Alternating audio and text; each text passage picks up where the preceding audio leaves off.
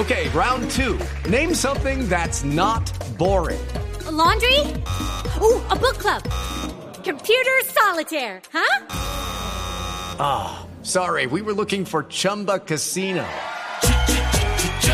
That's right. ChumbaCasino.com has over 100 casino style games. Join today and play for free for your chance to redeem some serious prizes.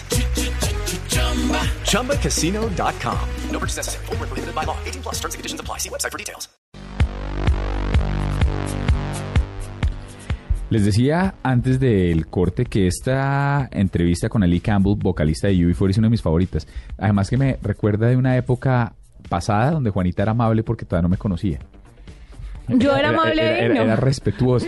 Yo la recuerdo porque nos cantaron. O sea, yo Ah. puedo decir que me cantó una canción. Diego, el cantante de UB40. Ta- Diego, que me o sea, serenata. ¿lo puedes creer? Sí, esa fue la primera serenata.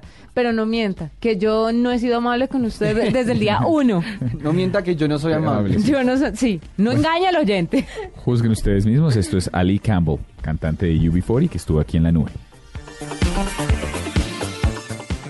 En la línea a Ali Campbell, cantante de UB40. Va a tocar el 5 de octubre aquí en Bogotá. Y la primera pregunta que quisiéramos hacerle es que él tiene tres discos como solista. De hecho, tiene cuatro. Uno lo sacó cuando estaba con UB40 todavía.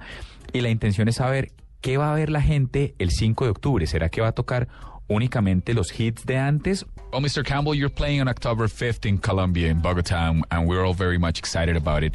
But uh, what people don't know is whether you're going to be playing the hits from the 80s and 90s, or also if you're also going to be playing from your three uh, latest albums, the, the three single albums that you did after UB40. Uh, no, what I do is um, I'm playing with my new band, the Debt Band, and we do um, a concert of hits. Um, I'm not self-indulgent, you know. I'd, uh, I understand that people want to hear the songs that made me famous, you know. Um, so I sing all of the hits from the Labour of Love albums that I did with UB40, and uh, a few of the uh, of my solo albums. But it's mainly a, a concert of hit hit singles. Miren que esto es particular. Dice que lo que va a tocar son los son los éxitos. Que él no, que él tiene varios discos, tiene tres discos de hecho como solista, pero que lo que él quiere tocar son en realidad los los, los, Los éxitos. cañonazos. Sí, los, y, y- y eso parece bien. O sea, si usted quiere estar el 5 de octubre en el concierto, vale la pena ir a verlo. Y mire que es curioso porque él ha hecho algunos trabajos como solista, uno que llama la atención, y esto lo hizo hace mucho tiempo, como el 90 y pico, y lo hizo con su hija, y lo que hizo B. fue Kibi B, y lo que hizo fue un cover de Something Stupid de Frank Sinatra, y lo hizo, y lo hizo como, como Frank Sinatra con Nancy Sí. Sinatra, y quiero preguntarle al respecto. Okay, this will be on October 5th. Nonetheless, you've done some things as a, as a solo artist that are, that are quite interesting. You also did a cover of, of, of Sinatra's Something Stupid, and you did it with your daughter Kivibi, right?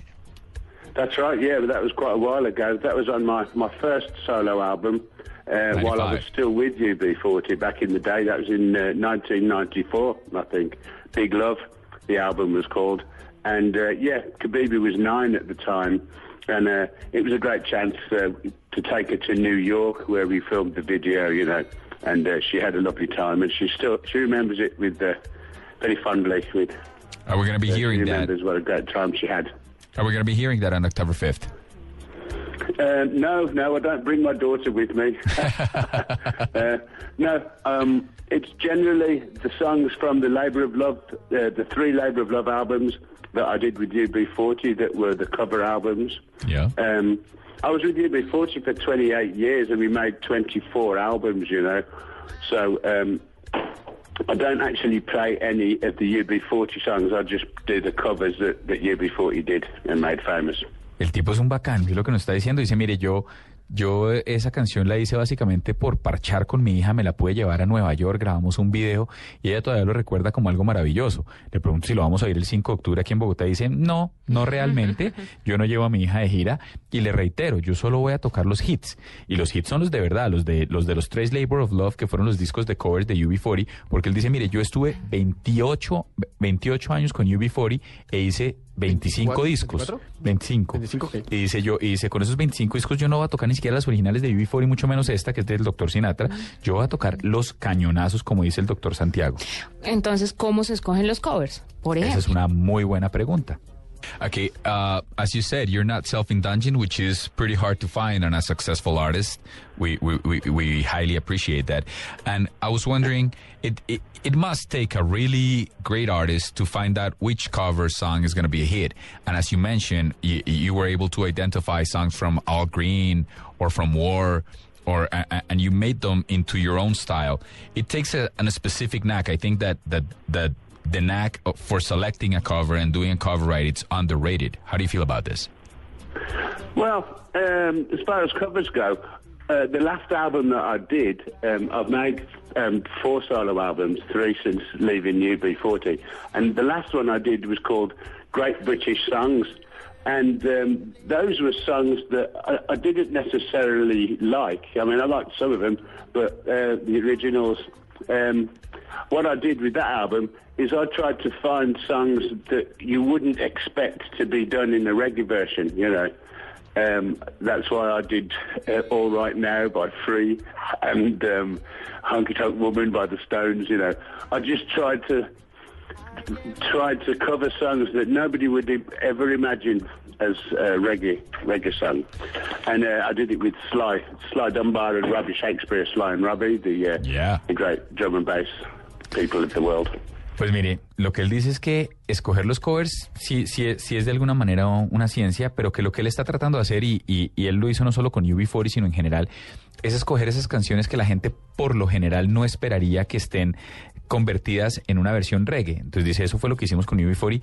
Y él dice, mire, mi último disco como solista, que es un disco interesante, dice, se llama Grandes Canciones Británicas. Y dentro de esas grandes canciones británicas, él dice, trató de no, no necesariamente hizo covers o hizo versiones de canciones que le encantaran, sino que a veces ni siquiera le gustaban. Él dice, mire, hice, di- dice, hice, hice canciones como All Right by Free, de por Free, por la agrupación Free, y hice también, hice canciones, hizo canciones como Honky Tonk Woman de los Rolling Stones, que eran canciones que la gente no necesariamente esperaría que, que estuvieran como reggae. Lo curioso de este álbum, doctor Santiago, y seguro usted eh, lo disfruta también, es que esto está hecho con Slide Dunbar como productor Slide Dunbar para los oyentes que, que, que no siguen el drum and bass. Es una de las dos personas que componen el dúo Sly and Robbie que es absolutamente exitoso.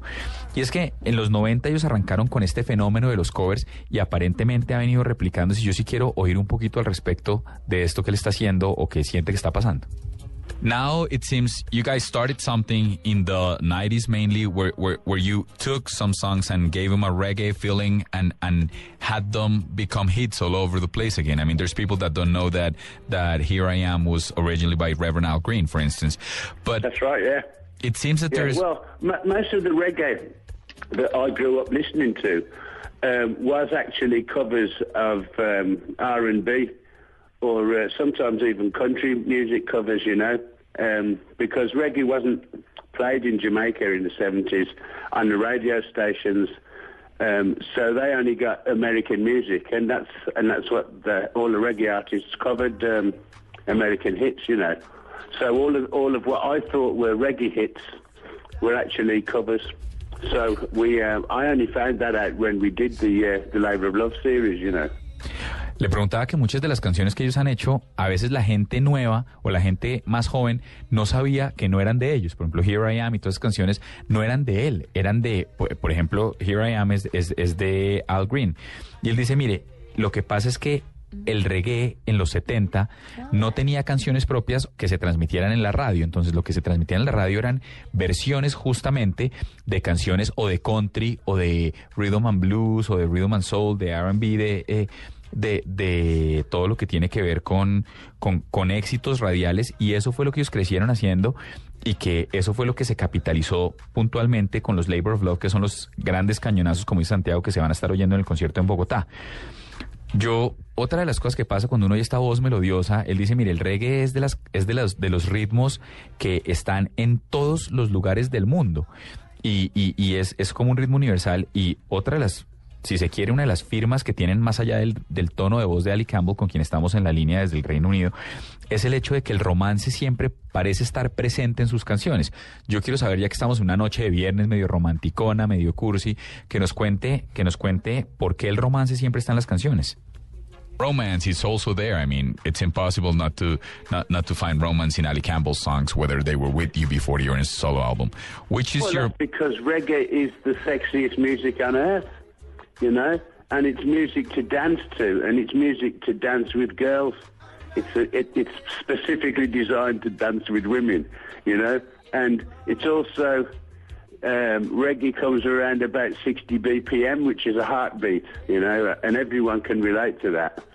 And um, of course, women love reggae. okay? So, which is your favorite song? Which song would you play to a woman? Uh, Or, or would you advise me to play? I mean, you could sing it to her, which is not fair. So, if I have to play it, there's a million reggae songs, you know. but if I have to Uh, play one in, in, in Ali Campbell's voice in order to seduce a woman, which one would that be?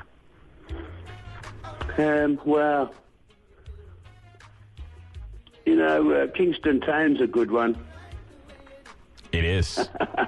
is there I any? Usually, I could dance to girls with the Kingston Town, you know, because that's an that's an old favourite. That's why we covered it. That was that was a song that I grew up listening to as a as a little kid. Uh, originally done by a guy called Lord Creator, and uh, yeah, we had a big big hit with that with that song, and uh, women tend to like that one. Mil disculpas por haberme ido largo con dos preguntas pegadas, pero es que no me aguanté.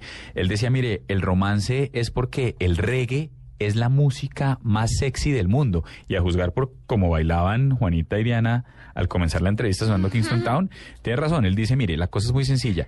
El reggae viene a, un- a- a un ritmo o a una cadencia de 60 beats por minuto, que es el equivalente al latido del corazón. No hay persona que no se pueda identificar con un latido del corazón. Él dice en su concepto, la música reggae está hecha para bailar y para bailar con mujeres y para seducirlas y por eso es que siempre hay romance.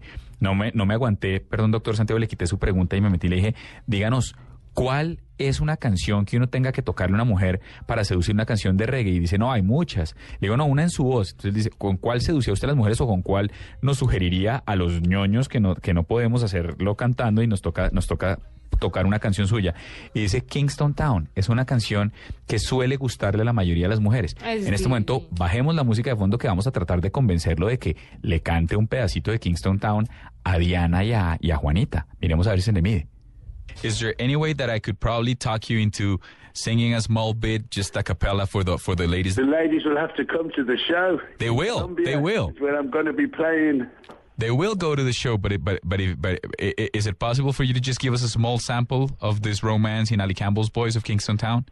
It's an old classic. night seems to fade, but the moonlight lingers on. There are wonders for everyone.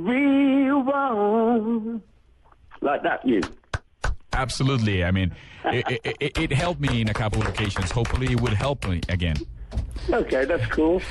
So, no, we really do appreciate you. We look forward to seeing you playing on October 5th here in Bogota.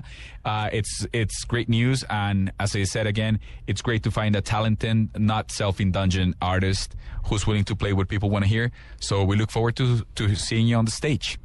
¿Qué opinó Well, el thank bacán? you. Uh, yeah, I can't wait to come to Colombia. I've been there many times, and I always have a great time. And uh, yep, love it. Thank so you, uh, big love, and I'll see you all there. Le encanta Colombia, le encantan las mujeres colombianas, le encanta rumbear acá. ¿Qué opinó el bacán? Usted tiene una anécdota ahorita porque sé que usted lo entrevistó para el espectador esta semana también, por eso estuvo ausente en esta entrevista. No, el, señor es un absoluto bacanzote. Incluso al, al- al final de hablar con él y todo, es como, oiga, por favor, pásese por el concierto y dígame quién es usted y nos tomamos un trago de ron, pero, pero relajado. Además, eh, eh, cuando, cuando tuve la oportunidad de, de- de hablar con él, el hombre estaba cerca de montarse en un avión en Nueva Zelanda, 21 horas de vuelo y estaba tranquilísimo. O sea, como, ah, bueno, no importa, pues voy y hago el concierto y me los oyo y, y pues ya son 21 horas de vuelo y no, no, no hay lío. Es un absoluto vacanzote. Pero yo me enamoré apenas cantó Kingston. Les cantó a ustedes dos, opínenle. No, no, Les cantó no, a las no, dos. no, este fin de semana va a ser la gloria para mí y voy a oír la canción todo el fin de semana. Bueno, pues la ventaja competitiva del señor Ali Campbell es cantar. Es todo. Sí, no, esa es su ventaja competitiva. Compártanos la suya, pero aquí, aquí hay una particular de Paola Jiménez que dice, mi numeral mi ventaja competitiva, la de pocas. Comportarse como una dama, cocinar como una mamá y coger como Y dice con, numeral con todo respeto, jajaja.